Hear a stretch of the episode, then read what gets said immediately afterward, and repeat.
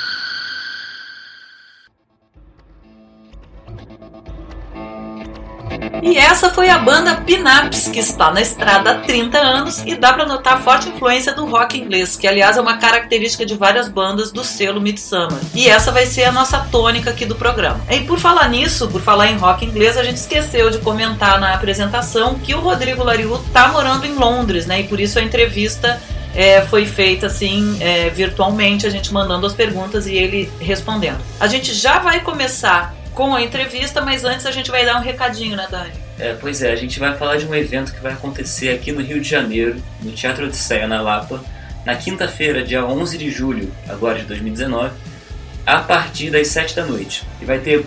E a gente está falando desse evento porque esse evento vai ser muito maneiro para quem curte rock, rock independente. É, vão tocar as bandas Troar, Os Vulcânicos, Radiofront, The Courettes e Laura Zenit.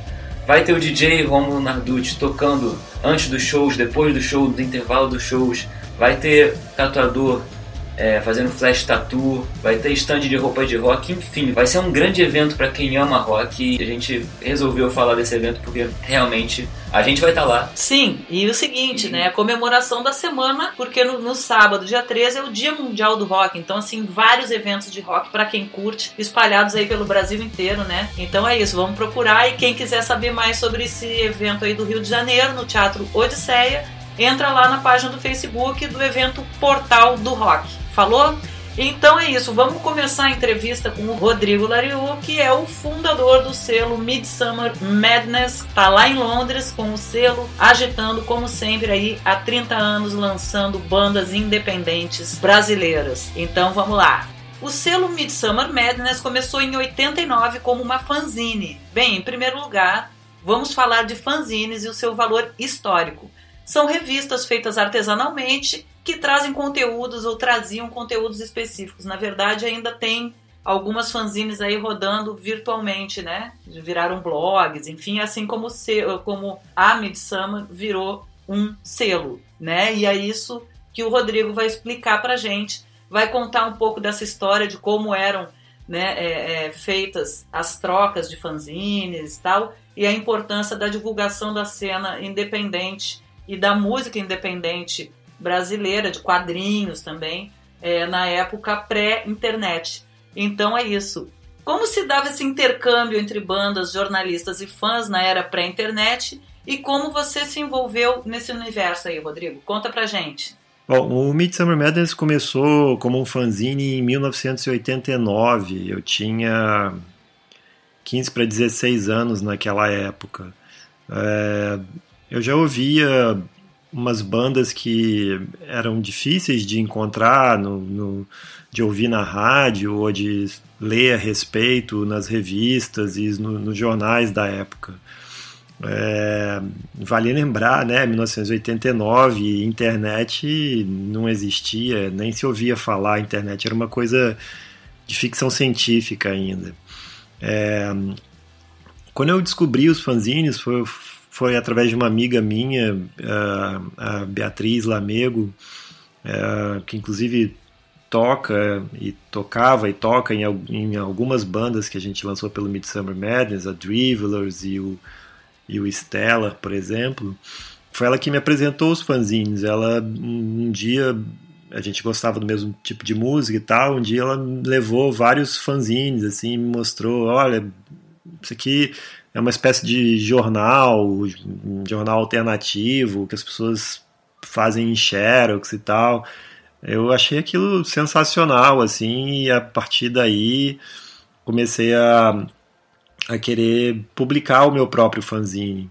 É, essa época, enfim, de novo, devia ter 15 para 16 anos, ainda estava no segundo grau, que se chamava naquela época, né, prestes a fazer vestibular uh, numas férias, eu resolvi sentar lá e comecei a fazer os fanzines, assim. A, a, os fanzines não, comecei a fazer o primeiro fanzine, que foi o número zero, sabe? Não tinha a menor ideia do que, que era esse universo até uh, a própria Beatriz me apresentar um fanzine chamado Maldito Fanzine, que era um fanzine que vinha encartado numa revista em quadrinho da época chamada Animal. É, eu, eu, nunca fui muito fã de quadrinhos, nunca gostei muito, assim. É, apesar de que sim, realmente os fanzines sempre tiveram uma importância muito grande para essas culturas, podemos dizer assim, meio alternativas, tipo quadrinhos e tipo ficção científica. Então, enfim, a Animal era uma revista de quadrinho que trazia um fanzine encartado chamado Maldito, e nesse fanzine tinha uma lista de vários fanzines, e eu comecei a mandar cartas para esses fanzines falando: Oi, eu tenho o meu fanzine uh, é assim, assim, assado e vamos trocar. Então, naquela época, os fanzines eram meio que uma rede alternativa, uma rede analógica para troca de informações, assim, né? Era através dos fanzines que você ficava sabendo das novidades de, sobre bandas, às vezes nem tão novidades assim, né? Porque os fanzines não tinham muita periodicidade. Uh, mas enfim, era, era, era o modo que, que existia de você para você se relacionar com, com pessoas que gostavam das mesmas coisas que você. E assim foi. Eu peguei alguns endereços que estavam ali. Um deles era, um, era de um, uma newsletter né, chamada Boletim Senap, que falava sobre publicações independentes, que também trazia várias listas. E assim ia. Toda vez que eu recebia o fanzine de alguém, mandava o meu em troca, Todos os fanzines naquela época tinham uma seção que listava os endereços de outros fanzines, então era meio que uma bola de neve. Eu recebia um fanzine e aí olhava lá, via qual fanzine que estava ali naquela listagem que eu ainda não conhecia, mandava o meu para receber outros em troca. Isso em 1989, 1990, 1991, por aí. É, enfim, era uma rede é, muito importante e uma rede de comparado com os dias de hoje bastante lenta, né? Porque enfim demorava aí uma semana, cinco dias para você mandar uma carta, é, para você receber uma carta, isso levando em consideração que a pessoa ia responder imediatamente ou não. Tinha pessoas que levavam meses para responder uma carta. Eu me lembro que era sempre uma felicidade enorme quando eu chegava em casa do colégio e tinha tinham cartas uh, me esperando na na portaria do meu prédio, assim, era, era sempre muito interessante. Fiz vários amigos é, usando essa rede. Eu lembro bem dessa época, inclusive, legal, muito maneiro, né? Muito maneiro chegar em casa e ter carta no correio, né? Era muito legal isso. Quem viveu essa época, assim, tem, eu pelo menos tenho uma certa nostalgia, né? De chegar e abrir a caixa do correio e ter lá uma surpresa que hoje a gente recebe por e-mail, né? Pô, deve ser muito mais maneiro que hoje mesmo, né? É. Porque eu, pelo menos, assim, essa integração de, das fanzines é uma coisa muito maneira. E é legal divulgar, né? Tipo assim, era um bom meio de divulgação. Total. E eu, eu sei lá, eu sempre gostei muito mais de ter coisa física, né? Tipo, uhum. Tipo, você, tudo bem, a gente ouve no Spotify, mas eu gosto de ter o CD da banda, eu gosto de ter alguma coisa. Legal, é, é pode voltar maneira... um movimento assim, mas gente, de galera que quer fazer essa desse jeito também, entendeu? É. Tipo, eu acho, eu acho muito maneiro essa produção manual aí. Agora, é uma rede que como o próprio Lariu falou, é uma rede que se movimenta muito mais devagar, claro, né? É, com certeza. Mas é legal também, tem o seu charme, digamos assim, é artístico pra caramba. Mas enfim, vamos em frente? Vamos! E a gente vai ouvir agora uma banda do Rio de Janeiro chamada Devilish Deer com a música Face Without Eyes. É, essa banda, na verdade, é o Braulio Almeida e ele começou a escrever música tipo uns 20 anos atrás. E uma coisa interessante dessa banda, assim, falando só rapidamente, é que essa banda nunca fez um show e também não pretende fazer, assim. A ideia é só ele gravar em casa e o retorno não ser necessariamente em dinheiro, é um retorno mais mesmo de do feedback da galera, falando que gostou e que se identificou com a música e tal, enfim. Eu acho que é bem maneiro e. E tem a ver com isso que a gente está falando. Tão bom receber notícias, né? Então, assim, receber e-mail de alguém que ouviu o teu som, curtiu pra caramba é muito legal, a gente fala isso em todos os programas, mas enfim, daqui a pouco a gente dá esse recadinho, porque agora a gente vai ouvir música. Com vocês, Devilish Deer, Face Without Eyes.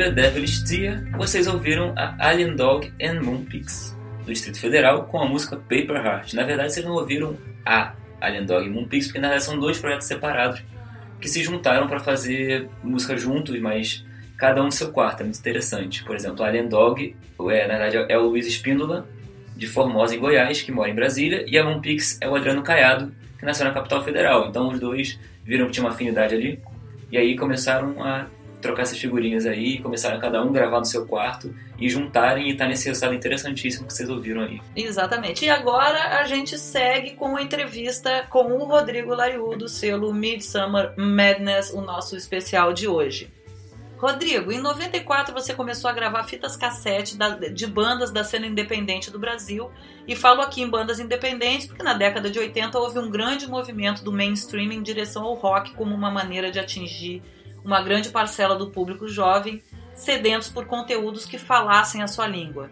Essa valorização e ampliação da cena do rock no Brasil e, digamos, a falta de espaço para a enorme quantidade de bandas que surgiram e que não tinham acesso a tecnologias de gravação influenciou na criação do selo, o que motivou você a partir para a divulgação e para a criação desse selo, ou seja, a imersão total, digamos assim, no universo das bandas independentes?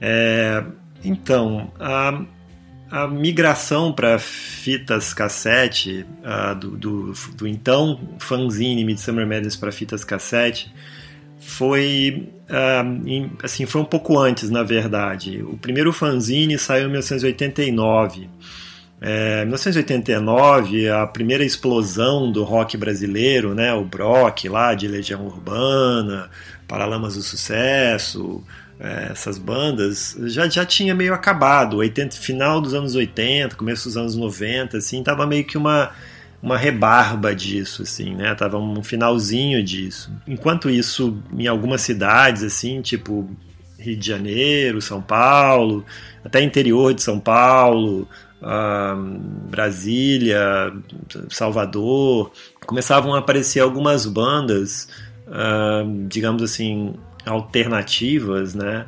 Que eram inclusive diferentes dos, dos, dos alternativos anteriores, assim. A primeira banda que eu conheci assim mais, mais, mais de perto foram as bandas de Niterói, eu morava em Niterói. Comecei o fanzine em Niterói. As bandas que eu acompanhava lá eram o Skonks, que é a banda do Leandro, que depois formou o Stellar, da Simone, que depois foi tocar no Dash, no Autoramas, e o Second Come, que apesar de não ser uma banda de Niterói, é, eles ensaiavam em Niterói. Então eu acabei conhecendo o Fábio, que é, morava em Niterói e comecei a frequentar os ensaios da banda. E aí, assim, uh, com isso, o fanzine já tinha dois, duas ou três edições um, publicadas, né? Todas elas feitas em Xerox.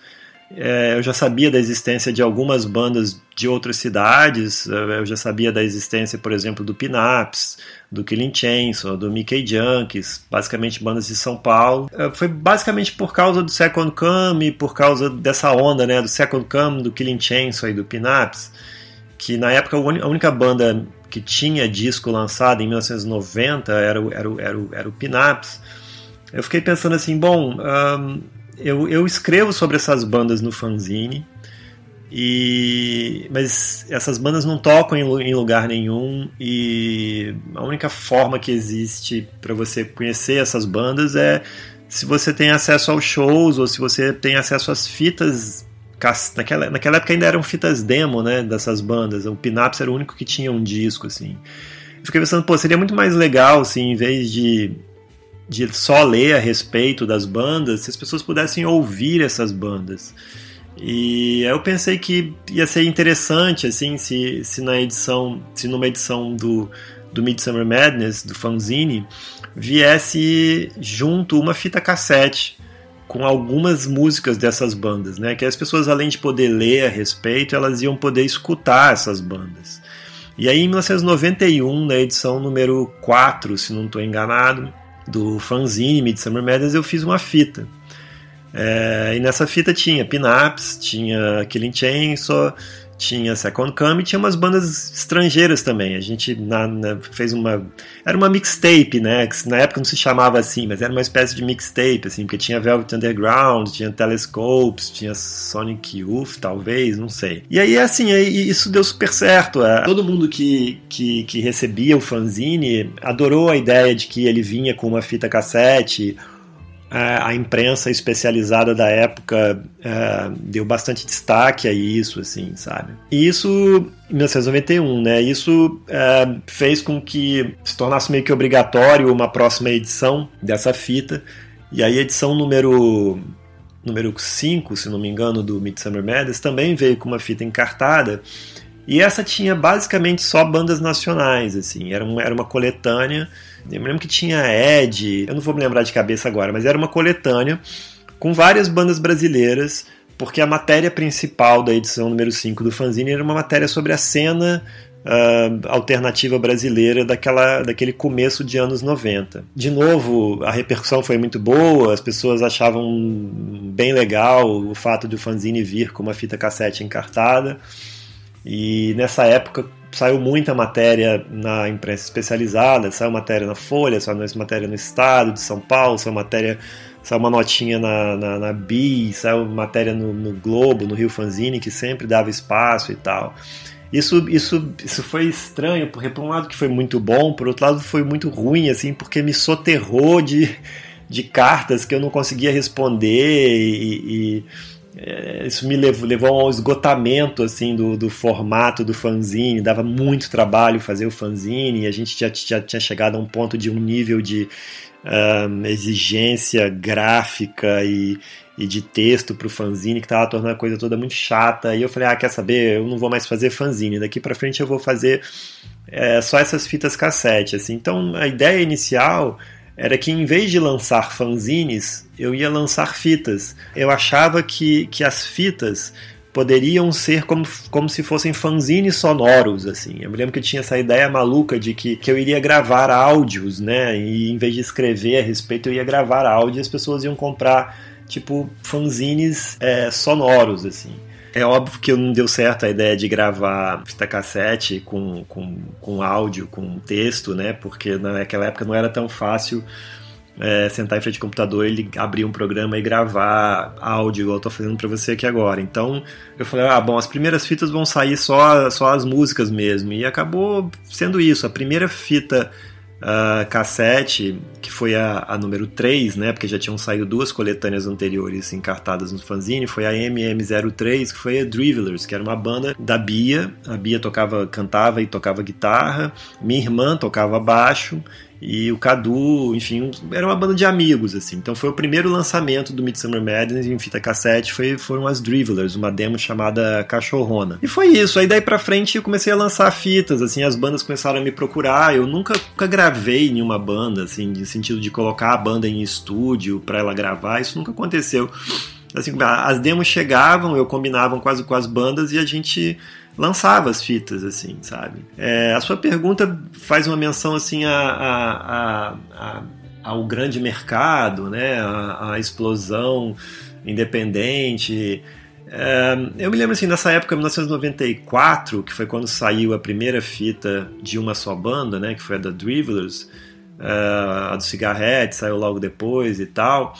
É, o, o, as bandas estavam né, a, a, tecnologia de gravação estava começando a ficar mais acessível, então tinha umas bandas que já estavam começando a lançar CD, é, só que a gente não tinha dinheiro para fazer isso, a gente só foi lançar CD em 97. É, e a gente achava que a fita cassete era o melhor caminho, assim, sabe? E era tão, tão mais alternativo, sabe? Era tão diferente, assim. A gente tinha uma, uma uma raivinha assim quase que existencial né do, das grandes gravadoras e tal porque a gente achava que era nós contra eles né que eles não lançavam essas bandas porque eles estavam sabotando essas bandas. É óbvio que isso enfim com o passar do tempo hoje eu tenho uma visão diferente disso mas na época era assim que a gente via. E, e eu, eu encarava os lançamentos em fita É, primeiro eles começaram como uma alternativa ao fanzine, né, que eu já expliquei. Mas depois que as pessoas começaram a chamar o Midsummer Madness de, gravadora de fitas, fitas cassete, eu comecei a encarnar essa coisa de virar uma gravadora, de virar um selo, né, e de distribuir a, as demos é, para jornalista, tentar distribuir as demos em, em, algumas lojas do Rio de Janeiro e de São Paulo que começaram a vender fita demo. Aí eu me lembro que por volta de 1995, 96, eu juntei com outros selos que também tinham um formato parecido com o do Midsummer, assim, de lançar fitas cassete, e a gente fez uma campanha chamada demo é o cassete, sabe? Justamente para falar, para conscientizar as pessoas para parar de chamar as fitas demo de, de fitas demo, como, que, como se fosse fita de demonstração, né? Porque não era, tinha algumas bandas que assim, que aquele ia ser o único registro, sabe? Então a fita era uma fita cassete, era um lançamento oficial da banda e que deveria ser encarado dessa forma, assim, sabe? E, e, isso tudo, 1994, 95, é, eram algumas dezenas de selos parecidos com o Midsummer, assim. Eu, eu, até hoje eu não consigo, não tenho essa informação certa, mas eu tenho quase certeza de que o Midsummer não foi o primeiro selo que, que percorreu esse caminho, né, de começar como fanzine e depois lançar um, começar a lançar fitas. Eu sei que, assim, fora do Brasil existem vários exemplos disso. No Brasil é que eu não consegui descobrir. Mas logo depois já começaram a aparecer vários selos parecidos. Tanto Midsummer como esses outros selos, eles serviam para isso, assim, para desafogar essa produção que estava ali sem ter por onde sair, sabe? E a gente adotou a fita cassete como o suporte possível, a gente adotou os fanzines como é, a nossa imprensa especializada, a gente adotou os festivais que começaram a aparecer em 96, 97, tipo Junta Tribo, que foi em 93, 94, na verdade, o Brief de BH, logo depois os festivais em Goiânia, eu abri pro rock. A gente começou a adotar esse espaço como o espaço que a gente tinha para para divulgação das bandas e as casas de show e assim foi, sabe? Foi tudo muito inconsciente, na verdade, assim. Era era uma coisa meio nós ou o Midsummer contra o mainstream, né? Mas que na verdade o mainstream nem sabia que a gente existia, então era uma coisa meio quixotesca, assim. É, mas ao mesmo tempo, ao mesmo tempo que tinha esse confrontamento, ao mesmo tempo era uma coisa muito inconsciente, assim, não tinha um plano, não tinha um marketing, não tinha uma, uma noção assim de que nossa estamos desafogando essa produção que não tem espaço era tipo as, pelo menos pro Midsummer era assim as fitas chegavam eu gostava da banda e falava ah, vamos vamos lançar e até hoje é assim, de certa forma, né?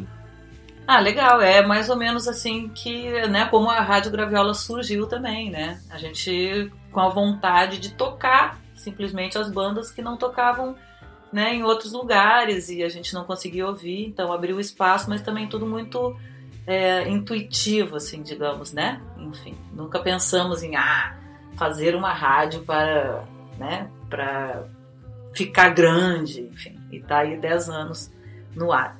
Então vamos dar seguimento aí à nossa programação ouvindo música, claro, né, Dani? Com certeza. A próxima música que a gente vai ouvir é da banda Macintosh, de Minas Gerais. É, a música é Triplex. é Triplex com 3x. Sim. X, X, não sei como é que se fala isso. 3x, pronto. 3x. Uhum. E é uma banda de Juiz de Fora, de Minas Gerais, em que o Pedro Baps, ele grava em casa também, assim como muitas das outras bandas que a gente está ouvindo aqui. E, enfim, o Pedro tem vários outros projetos, como o Ades Club, Flop Cifrane, e tem até o projeto mais pessoal dele, que é o BAPS, é, B-A-A-P-Z, mas realmente o Macintosh é o projeto mais novo dele, que começou ano passado, em setembro, 2018. E que ele toca, né? Ele tem é um trabalho que ele faz junto com a Isabel Oliveira e o Juan Lustosa. Então a gente ouve agora Macintosh né, com a música Triplex.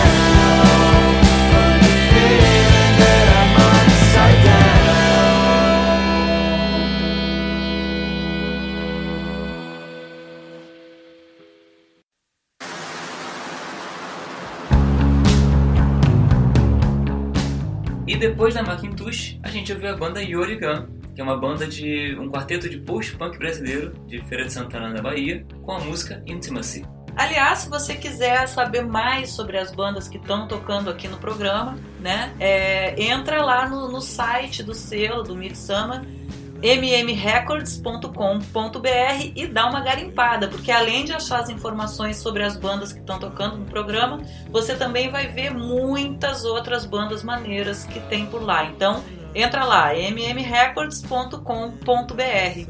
Bom, e vamos então fazer mais umas perguntas pro, pro Rodrigo? Vambora. É, Rodrigo, nesses 30 anos de estrada independente, o Midsummer já lançou mais de 60 bandas, uma centena de álbuns, produziu inúmeros shows e nesse semestre, agora, primeiro semestre de 2019, acabou de lançar uma pá de discos, entre eles o da banda Pinaps, que a gente ouviu lá no início do programa, 20 anos depois do último disco lançado pela banda. Que critérios você adota para escolher quem vai gravar ou produzir? Como é que é esse processo? Você recebe material das bandas ou faz a escolha com base nas suas pesquisas ou indicações? Como é que você escolhe as bandas que você vai lançar pelo selo? Acho que é importante uma, uma, uma diferenciação assim sobre os, os catálogos que existem dentro do Midsummer, né? A gente até hoje já lançou 66 álbuns.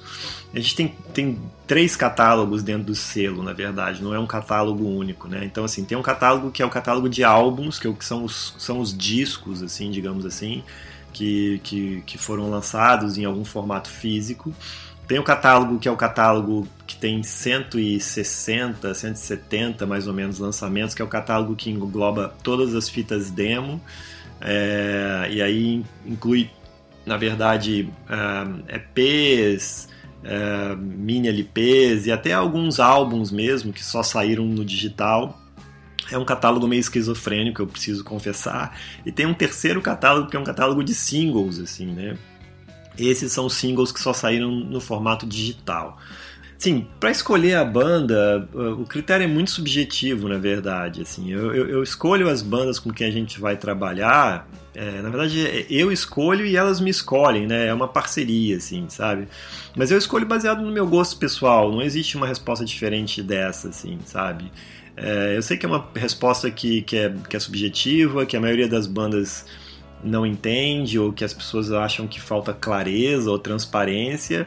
Mas assim, eu vou explicar uma coisa. É, um, infelizmente o Midsummer Madness não paga as minhas contas, assim, né? Eu gostaria muito que pagasse, mas não paga. Eu tenho um outro trabalho é, que é o que me sustenta. Uh, o Midsummer Madness, na maioria das vezes, é, hoje em dia, graças a Deus, ele, ele já se já se autossustenta, assim, né? Ele se autossustenta, mas não paga minhas contas. É... E ele, de uma certa forma, ele é feito um, no amor, digamos assim, né? Eu, eu, eu, eu, eu separo uma parte do meu tempo para fazer isso porque eu gosto, é, mas eu não posso dedicar todo o meu tempo a isso porque eu não posso, sabe? É, então, assim, se é para fazer uma coisa que eu gosto, eu, eu, eu tenho que gostar da banda. Eu, eu, não vejo o menor sentido em trabalhar com uma banda, em lançar uma banda, se, se eu não gosto artisticamente, musicalmente dela, assim, sabe? Esse, o conceito básico, né, né o conceito primordial, digamos assim, para lançar uma banda sempre foi esse. Durante esses 30 anos, né, não são 30 anos lançando bandas, mas durante esses anos todos, assim, a gente teve alguns modelos diferentes, assim, né? Tinha uma época em que a gente era um selo uh, que meio que cuidava de tudo, porque a gente prensava o CD, a gente que fazia distribuição, a gente fazia promoção, a gente fazia de tudo. Hoje em dia não é mais assim porque mudou tudo no mercado, né? Hoje em dia uma banda se ela quiser se lançar sozinha, ela pode se lançar sozinha. Então, se ela escolhe uh, lançar junto com a gente, isso significa que é uma parceria, sabe? Isso significa que é bom para a banda e significa que é bom para mim, sabe? Então, assim, hoje em dia é, é, é, muito mais uma parceria, uma divisão de tarefas, quem vai fazer o quê, né? Uh, do que como era antigamente, assim, sabe? Então, assim, uma coisa que precisa ficar claro também é que a gente nunca gravou bandas no sentido de contratar uma banda, pagar estúdio para ela, colocar essa banda em estúdio, ser o detentor das masters, isso nunca aconteceu. Na maioria das vezes as próprias bandas são os donos das suas masters, eles têm todos os direitos sobre as músicas é, e a gente faz a, a, a, promoção, a divulgação e a distribuição disso, assim, sabe? E, enfim, de novo, eu acho que talvez respondendo a sua pergunta mais objetivamente é isso. Eu, o critério para escolher com quem a gente vai trabalhar sempre foi o gosto pessoal, assim, sabe? O meu gosto pessoal. Tem uma linha, as pessoas falam, ah, tá, mas a, né, que tipo de som, sabe? Um, eu diria, né, que é o que hoje se convencionou chamar de indie rock, assim, né, porque já, já na época que eu comecei chamava rock alternativo, já, já chamou guitar band, é, né, tem alguns subgêneros que a gente prefere, tipo shoegazer, é, tipo pós-punk, é, precisa cantar em inglês? Não, não precisa cantar em inglês, é uma coincidência que a maioria das bandas que estão no Midsummer Madness cantam em inglês, isso não é uma, uma, uma, uma, prerrogativa do tipo, ah, se cantar em português a gente não, não vai trabalhar junto. Não, a gente tem bandas que cantam em português. É, enfim, é, ele de certa forma é uma, é um, são critérios é subjetivos, são critérios às vezes até muito específicos, mas se você olhar para o cast do seu, você vai ver que tem uma amplitude grande aí dentro dessa, dessa, desses critérios. Tá, entendi, mas deixa eu, deixa eu perguntar uma coisinha aqui também. É, hoje em dia, muitas bandas gravam e produzem seus próprios discos, né? Então, qual é a importância é, numa época que é tão fácil as bandas conseguirem gravar seus próprios materiais?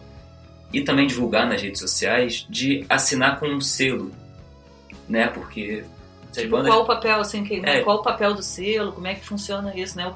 Qual é a, a relevância, digamos assim, de assinar com selo se, né? Enfim, se as bandas podem se autoproduzir, ou enfim. cada se- vez mais, né? Cada vez Sim. mais as bandas conseguem se autoproduzir, gravar. Fazer a gestão, né? Fazer a gestão do seu trabalho é, sozinhas, mas é, como é que é a tua visão em relação a isso? Né, como eu disse, bem lá no começo do selo, 97, 94, 97, eu, eu diria que a gente era tipo uma espécie de selo, eu gosto de chamar de selo e não de gravadora, pelo motivo que eu expliquei antes, né, de que a gente não põe as bandas em estúdio, então a gente basicamente, é, entre aspas, licencia uma música que não é nossa e a gente ajuda a divulgar, a distribuir, a promover. Então, assim, é, o- o- antigamente o selo, não a gravadora, ele era uma espécie de paizão, né, das bandas, assim, sabe? A gente fazia tudo, porque era como se fosse uma espécie de funil, assim, né? A gente tinha os meios e sabia como fazer uma- um CD, como distribuir CD, como promover esse CD. É, era algo que não era inacessível às bandas da época, bastava meter as caras e aprender um pouquinho que qualquer banda conseguia, afinal de contas eu comecei a fazer isso sem saber nada, entendeu? Então qualquer um poderia fazer. Isso antigamente, assim, hoje em dia é muito mais fácil. Você vai na internet, digita no Google é, o que que você precisa saber e você vai acabar achando uma resposta bem, é, bem convincente, bem, bem apropriada, digamos assim. Então, assim, por que se juntar a um selo hoje em dia? Para mim a resposta é muito simples, por que não? Sabe? Ahn, eu sou o cara que gosta da banda e vou chegar pra banda e falar assim: Oi, eu gosto da sua banda, eu quero ajudar. Cabe à banda entender o que, que eu faço e decidir se isso é realmente uma ajuda ou não. É, eu acho meio burro e meio egoísta por parte das bandas ou de qualquer um querer fazer tudo sozinho, sabe? É, eu acho que se você confia e aprecia e admira o trabalho alheio, é, você tem que juntar forças, sabe? Então a, a resposta mais básica para mim, assim, até meio existencial, é, é, do tipo: eu sou o cara que quer ajudar. Uh, eu sou um, uma pessoa que, que é fã da banda, que admira a banda e que quer ajudar, quer fazer o melhor possível pela banda. É, então, se o que eu estou propondo for realmente uma ajuda, eu não vejo por que não. Assim, é, eu entendo que as, que as bandas, na maioria das vezes, tenham um certo receio de se unir a, a selos e a gravadoras por não entender direito o que eles estão fazendo, sabe? Só que eu tento manter tudo muito às claras e bem transparente com as bandas com, que, que são parceiras, é, para que nada fique subentendido, assim, ou não entendido, ou escondido, sabe? É, o que eu sinto na maioria das vezes é que as bandas são até muito acomodadas, assim, elas estão nem aí porque eu tô fazendo, sabe? Elas lançam, ó, oh, Rodrigo, tá aqui a master, elas entregam, a gente lança e depois que lança as bandas somem, sabe? É, o que é errado, assim, na verdade. As bandas tinham que entender que quando o disco é lançado, tá só começando, não é o final, é apenas o começo, sabe? Enfim, de qualquer forma, eu continuo a fazer a minha parte é, depois que a gente lança os discos, sabe? É, assim, a gente tem inclusive, né, uma, um grupo no Facebook que é um grupo fechado só para os integrantes das bandas participarem, poder a gente poder tirar dúvida, trocar ideia. É, enfim, é, é, a união faz a força, assim, sabe? Então, é, eu fico sabendo de alguma oportunidade que vale para várias bandas, eu posto lá no grupo, eu mando um e-mail, uma mensagem direto, direto para alguma banda. É, eu tenho a impressão, inclusive, é, que por causa da longevidade do selo e do tipo de banda que a gente vem lançando, eu acho que existe já uma certa identificação, sabe? Então, assim, se tem uma banda nova que está em dúvida entre lançar o seu trabalho sozinha ou lançar com o Midsummer, por exemplo, se ela acha que o tipo de som dela é parecido, cairia bem, digamos assim, dentro, dentro do, do Midsummer Madness, eu acho que eu acho que ela só tem a lucrar, porque a gente está juntando é, audiências, a gente está juntando público, sabe? Eu tenho certeza que uma banda nova que eu lanço é, já começa Uh, sendo ouvida por uma quantidade de pessoas interessadas nas coisas que o Midsummer Madness lança, sabe? Então eu acho que isso é um ganho, eu acho que Eu acho, e eu acho que é assim com qualquer gravadora, sabe? Eu acho que qualquer banda, antes de se associar a um selo, a uma gravadora, tem que pesquisar e entender e falar, pô, esse cara aqui pode ajudar, olha só o que, que ele tá fazendo com a banda XYZ, sabe? É, é, De novo, a união faz a força. Por, por que não estar junto com pessoas que admiram o seu trabalho? Então, você que tem banda aí já percebe, né, que realmente, apesar de a gente conseguir hoje em dia fazer tudo sozinho, mesmo assim é a união que realmente vai conseguir mover é, o seu trabalho, né, para frente. E realmente, é, não que você não fosse conseguir sozinho, mas talvez facilite muitos caminhos e ou abra caminhos e portas que que não seriam abertos. E realmente, isso que o Rodrigo falou é muito importante, né, de tentar achar um selo que tenha a ver com o seu som mesmo. Exatamente. Se é uma banda de post-punk, procurar um selo post-punk. Se é uma banda grunge, procurar um, um selo grunge. Se... Enfim, O importante é que é juntar os esforços, né, para reverberar cada vez mais aí o trabalho. Então, eu concordo plenamente, assim, sou super a favor disso aí, de né, mandar material, ver qual, né, qual o estilo de selo que está gravando bandas parecidas com o som que você faz e procurar as pessoas, mandar material e tal para se unir na divulgação aí do- do- dos trabalhos, né? Mas enfim, vamos à frente então, vamos ouvir música. vamos. E a próxima banda que a gente vai ouvir é a banda Pelvis, do Rio de Janeiro, com a música Keep Your Music Away. É uma banda de loud surf rock, né? Teve o primeiro disco lançado em 94 pelo selo Rocket, ainda não era pelo Midsummer. Mas em 96 passou a fazer parte do, do, do catálogo de bandas do Midsummer Madness, em que lançou o Members to Sana, que é o segundo disco da banda. Enfim, vamos ouvir? Vamos, É, vamos então- soltar então. Com vocês, Pelvis, Keep Your Music Away.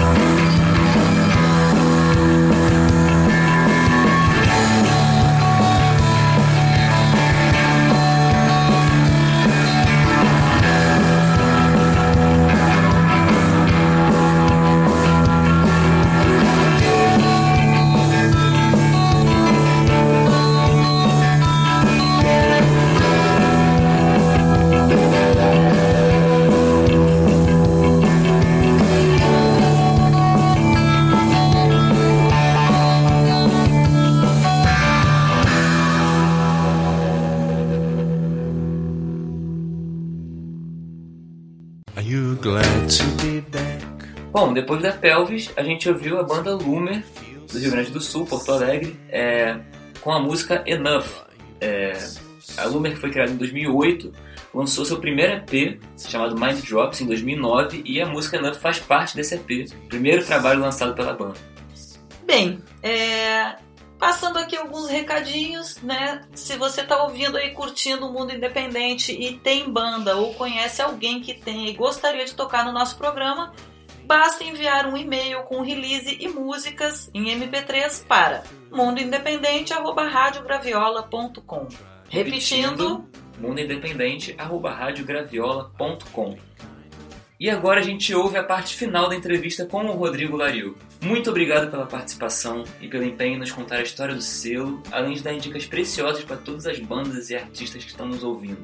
Realmente, valeu, Rodrigo. Sucesso e sempre vida longa ao Midsummer Madness. Vida longa ao Midsummer Madness. Valeu, Rodrigo. Obrigada aí, beijão. E aí as perguntas que a gente vai deixar aqui pro finalzinho do programa são: a gente sabe que hoje, mesmo com a internet e as redes sociais, continua não sendo fácil aumentar o alcance, projetar uma banda para públicos maiores. Que dica você daria para essa galera que está aí na batalha independente? E mais, para encerrar, conta um pouco pra gente como está sendo essa experiência em Londres, o que você tem visto e ouvido de relevante. E você tem algum projeto bilateral, digamos, de intercâmbio entre Inglaterra e Brasil em mente? Conta aí pra gente. É, realmente, é muito difícil uh, aumentar o público, aumentar o alcance, né? O que é um paradoxo, assim. Eu me lembro na época que, que a gente fazia o fanzine, né? Que tudo era, era, era gráfico, que tudo era no papel, que a gente achava uma dificuldade, assim, divulgar as coisas, assim, sabe? Mas é engraçado porque a impressão que dava é que as pessoas tinham mais tempo para aquilo, sabe? Elas tinham as cartas eram lidas, a, a, as filipetas dos shows eram, eram, eram colecionadas até, assim, sabe? É, não estou aqui de forma alguma fazendo um julgamento de valor, tipo, ah, aquela época que era bom, não. Não, pelo amor de Deus, não tem essa nostalgia.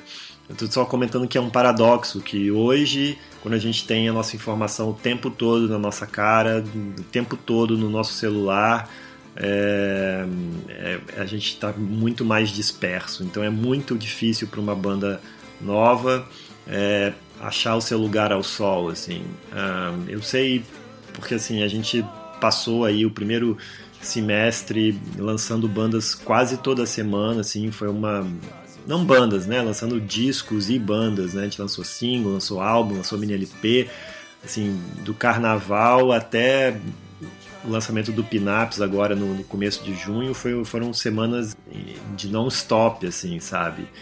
E é, é, algumas bandas passaram absolutamente, alguns lançamentos passaram absolutamente batido, assim, sabe? Não teve uma menção em lugar nenhum, sabe? Às vezes até o número de plays, assim, quando eu ia olhar nas plataformas para ver como é que estava a execução, se as pessoas estavam ouvindo, tinha algumas bandas, algumas músicas que foram muito baixas, assim. É muita coisa, é muita banda sendo lançada, é muita música sendo lançada todo dia. Então, assim, a dificuldade hoje em dia é, é não é nem chegar às pessoas, né? Porque a, a informação está disponível. o negócio hoje em dia é como você chama a atenção das pessoas, como é que elas, por que, que elas vão ouvir a sua banda e não um, a outra banda, digamos assim, sabe? Eu não tenho uma fórmula. Se estivesse a fórmula, né, vocês provavelmente já saberiam quem é o Midsummer Madness e já conheceriam as bandas do selo. Eu fiz um documentário que foi exibido no Canal Brasil chamado Outro Lado do Disco e eu tive a oportunidade de entrevistar é, donos de gravadora e de selos independentes brasileiros dos últimos 40 anos, assim. E eu nunca me esqueço do Maírton Bahia me falando assim que me falando não, falando para o documentário que não existe fórmula, que a verdade, na, na, a verdade está é, naquele momento em que a banda está frente a frente com o seu público e existe uma conexão ali. E isso é muito, muito abstrato, muito pouco palpável, assim, não existe uma fórmula para isso, sabe? E isso é muito bom, na verdade. Apesar de talvez criar uma certa ansiedade na maioria das bandas, eu acho que é respirar fundo e deixa rolar, porque é isso. Tem que pensar que no final das contas, o que você está fazendo é música, ou num sentido mais amplo, é arte. É, e o que toca cada pessoa, o que faz cada pessoa se emocionar, gostar, é, ter algum tipo de sentimento em relação a uma arte é muito subjetivo e é muito abstrato. Então, eu acho que o importante no final das contas é assim, é que apesar de todas as ferramentas existentes hoje em dia para divulgar a sua banda, é, jamais caia na, na, na, na, mentira fácil, assim, digamos, que é que são os números, sabe? Fica todo mundo te dizendo que você tem que ter não sei quantos plays, que o Facebook, o desculpa, é o Facebook e o Spotify ficam te dando gráficos e números, é, mas quem são esses números? É, eu acho que é isso que importa, assim, no final das contas, sabe? Eu, eu, eu é claro que eu gostaria de ter muitos plays e, e enfim, tem uma parte é, financeira nisso tudo, né? Claro, sim, que números geram mais números, né? E seria incrível que esses números fossem grandes a ponto de bancar a, minha, a minha vida e a vida das bandas, que elas pudessem sobreviver da música que faz, sabe? Mas isso, isso é só um ponto, sabe? Isso na verdade deveria ser uma consequência de você estar satisfeito com a música que você está fazendo, sabe? Então, assim, a gente tenta, na maioria das vezes, estar satisfeito com as músicas que a gente está lançando, com, as, com os parceiros que a gente tem, sabe? E, e eu, com esses 30 anos do Midsummer Madness, eu nunca estive tão orgulhoso de algumas bandas que a gente tem lançado ultimamente. Um, o próprio Macintosh, o Alien Dog, uh, o próprio Pinaps, o, o Yorigun, Lumer, enfim, tem uma. Assim, eu nunca estive tão orgulhoso do catálogo que a gente conseguiu montar, sabe? E assim, e provavelmente essas bandas são bandas pouco pouco conhecidas, assim. Você que está ouvindo aí agora talvez nunca tenha escutado essas bandas antes, sabe? E eu, eu não posso dizer que eu tenho uma fórmula, assim, tipo, ah, para as bandas principalmente, dizer assim, ah, faça isso, faça aquilo. A gente segue, claro, um padrãozinho, assim, um, um formato que a gente imagina que é o que vai funcionar para atingir o público que a gente espera, assim, sabe? Mas eu, eu, eu, é, é totalmente sem Uh, sem expectativas, assim, sabe? É, é meio, vamos faz, tentar fazer o nosso melhor, porque também a gente não pode ficar escondendo e achar que o público vai cair no nosso colo. A gente tenta chegar neles, assim, mas se não der certo, tudo bem, sabe? E às vezes dá certo, e aí é que a parada é mais legal, sabe? A parada é, é mais legal quando você, inclusive, às vezes tem poucos ouvintes, mas ouvintes apaixonados, sabe? E você recebe e-mails e você recebe declarações assim de pessoas falando o quanto que elas gostam, quanto, quanto que elas gostam daquela música e é isso que interessa no final das contas. Eu prefiro 10 pessoas apaixonadas é, por uma música nova que de uma banda que a gente lançou do que 10 mil pessoas que eu não sei quem são é, e que você não sabe exatamente por que, que, ela, por que, que elas estão ouvindo aquela música naquele momento. Bom, é, eu me mudei para Londres em final do 2017, novembro de 2017, se não me engano. E, enfim, o Midsummer veio junto comigo, assim, porque no final das contas o Midsummer Madness é o meu computador, é, algumas masters, alguns HDs, assim, sabe? Ah, então ele vai comigo para onde eu estiver, assim.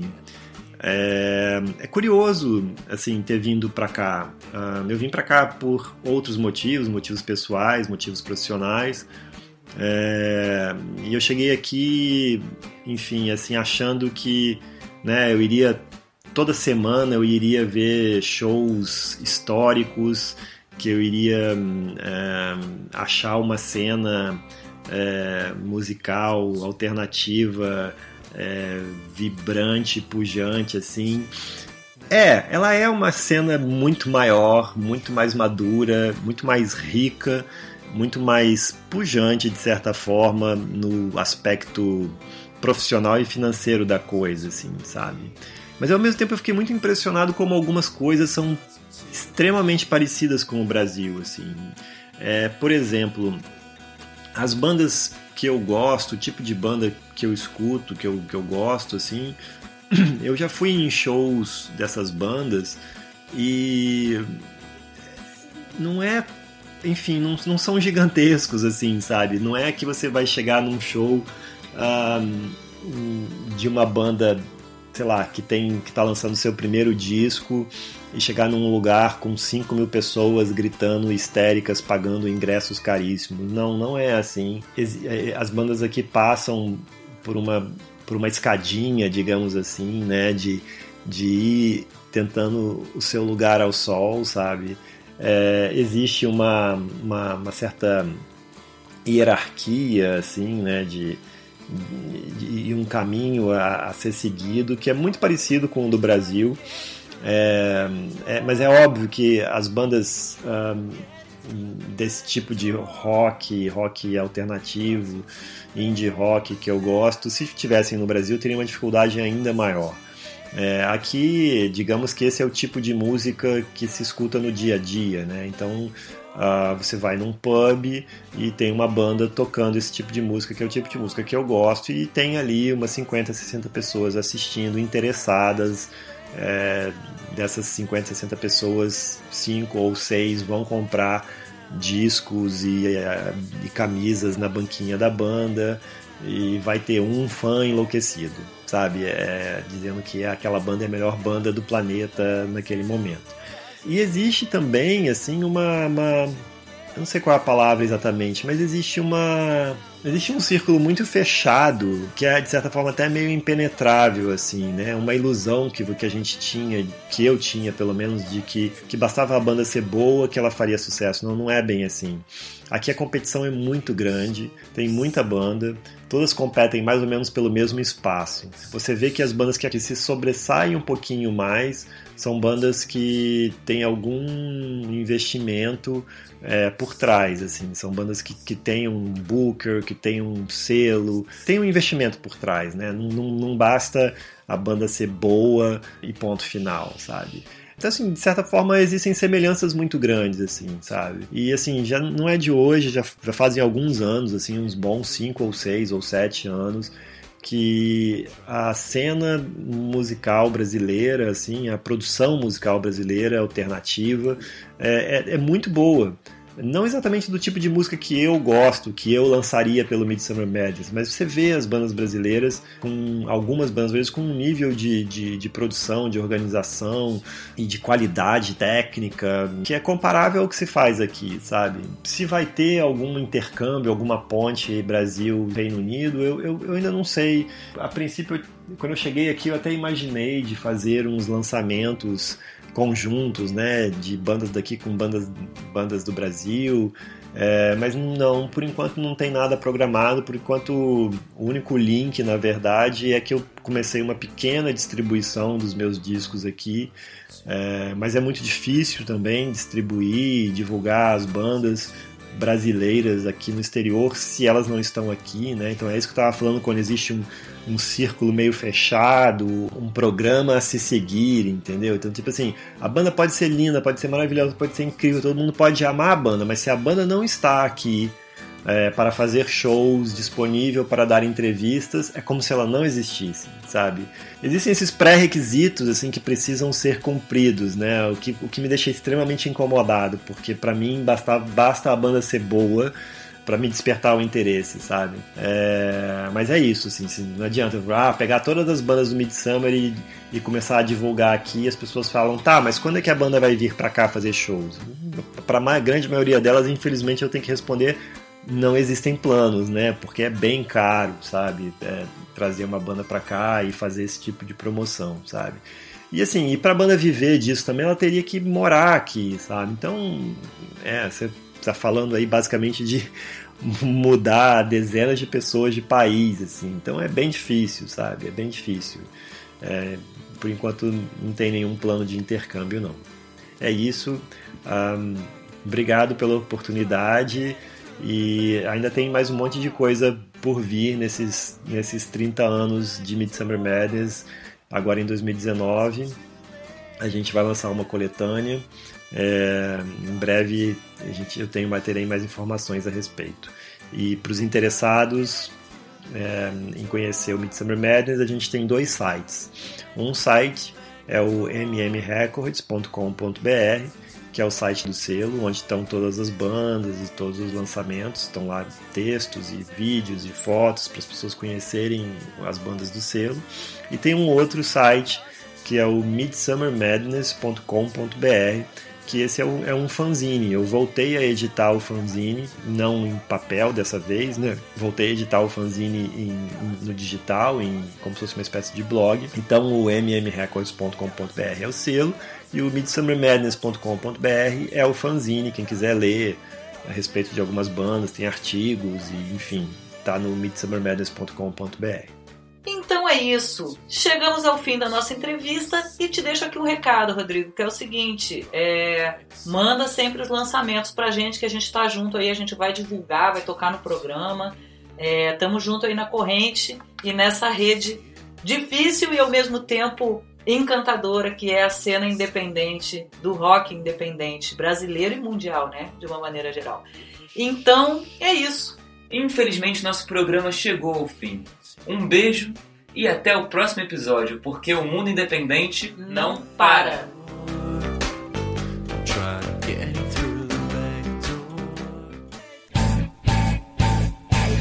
Rádio Graviola, a rádio feita à mão.